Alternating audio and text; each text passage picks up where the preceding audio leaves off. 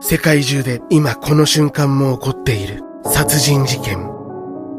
嫉妬や憎しみ、欲望や怒りなど様々な恐ろしい原因があるが、今宵はクリスマスイブ。みんなの胸が少しほっとするような奇跡の物語をお届けします。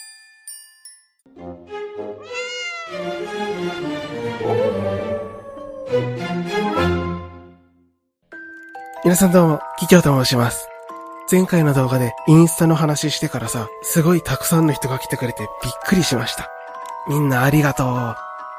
DM とかリプをくれてる人に一人一人コメント返しながらフォロバしていってるから、ちょっと遅れちゃってるけど、フォロバしてって人には全員ちゃんとフォロバするから待っててね。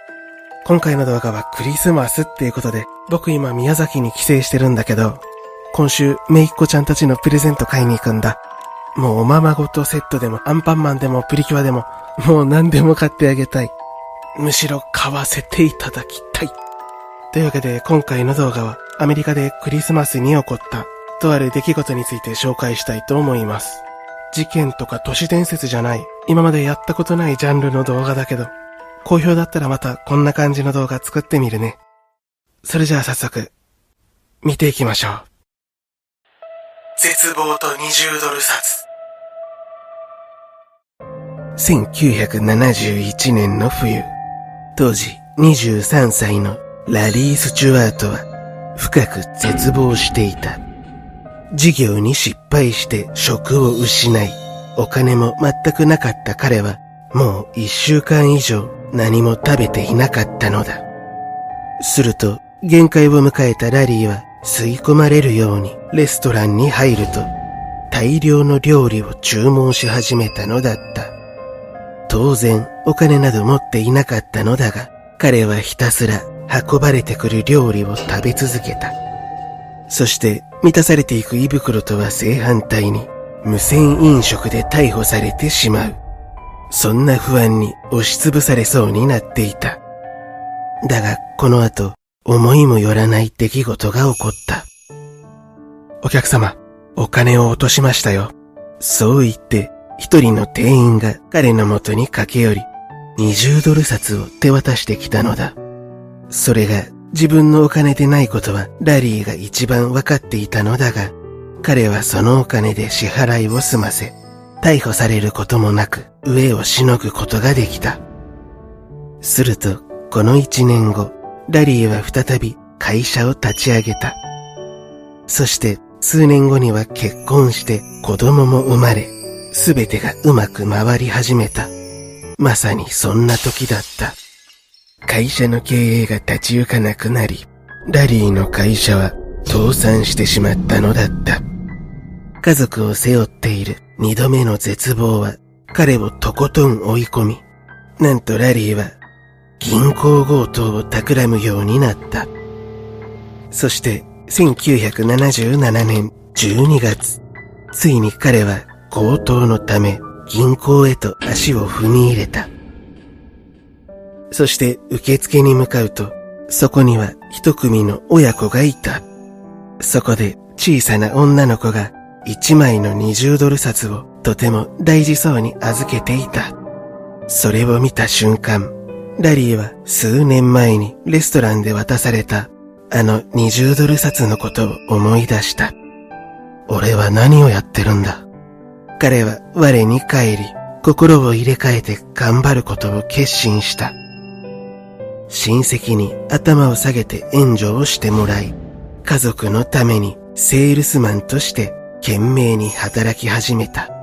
だが、神は三度、彼を絶望へと引きずり落とす。シークレットサンタ。改心したラリーは毎日家族のために必死に働いていた。しかし、会社の業績は日に日に悪くなっていき、1979年12月、ラリーは首を宣告されたのだった。どれだけ真面目に頑張っても報われることのない現実に彼は絶望し途方に暮れていた。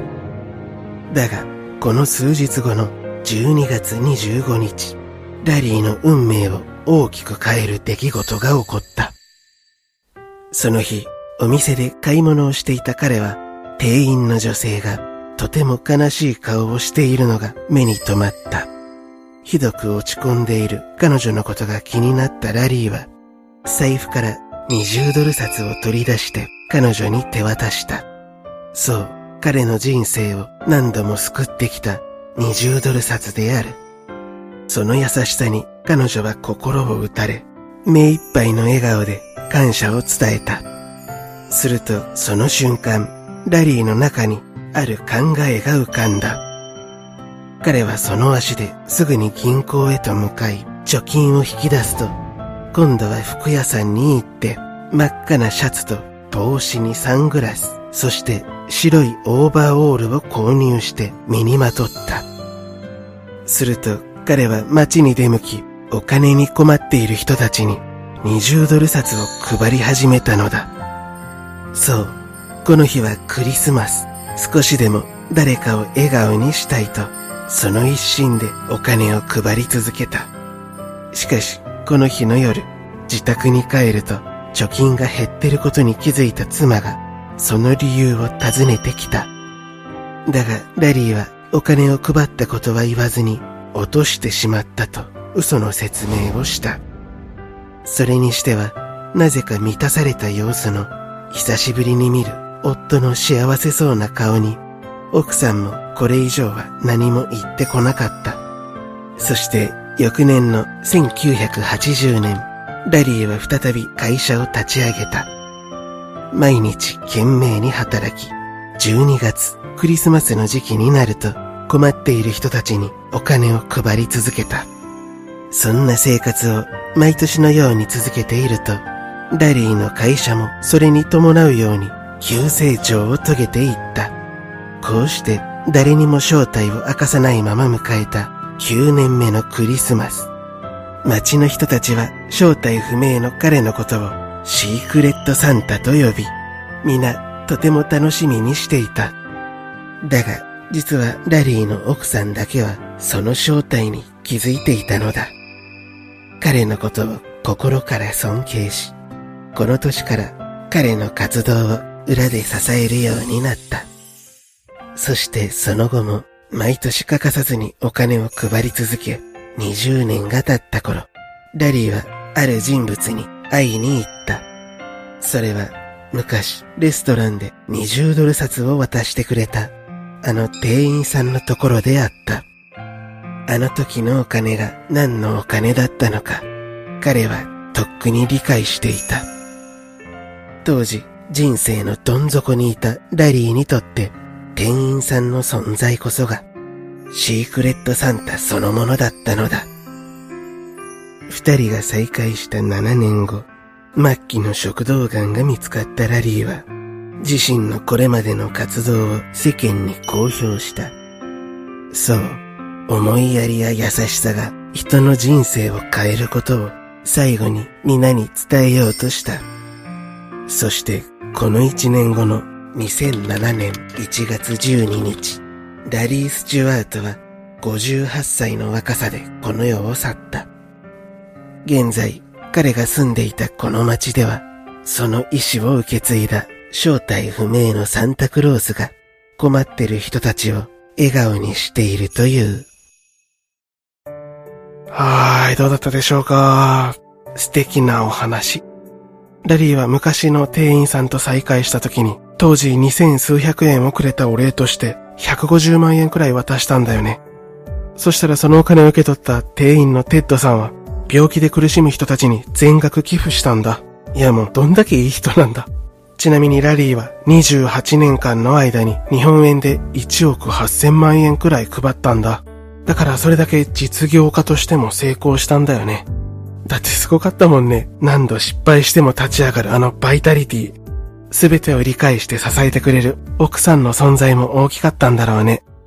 人に何かをしてもらったら自分もまた誰かに同じようにしてあげる。そうやって優しさの連鎖ってのが生まれていくんだろうね。今回の動画で年内に出す動画は最後になります。今年1年間ありがとうございました。次の動画は1月1日に出すね。それじゃあみんな良いお年をお過ごしください。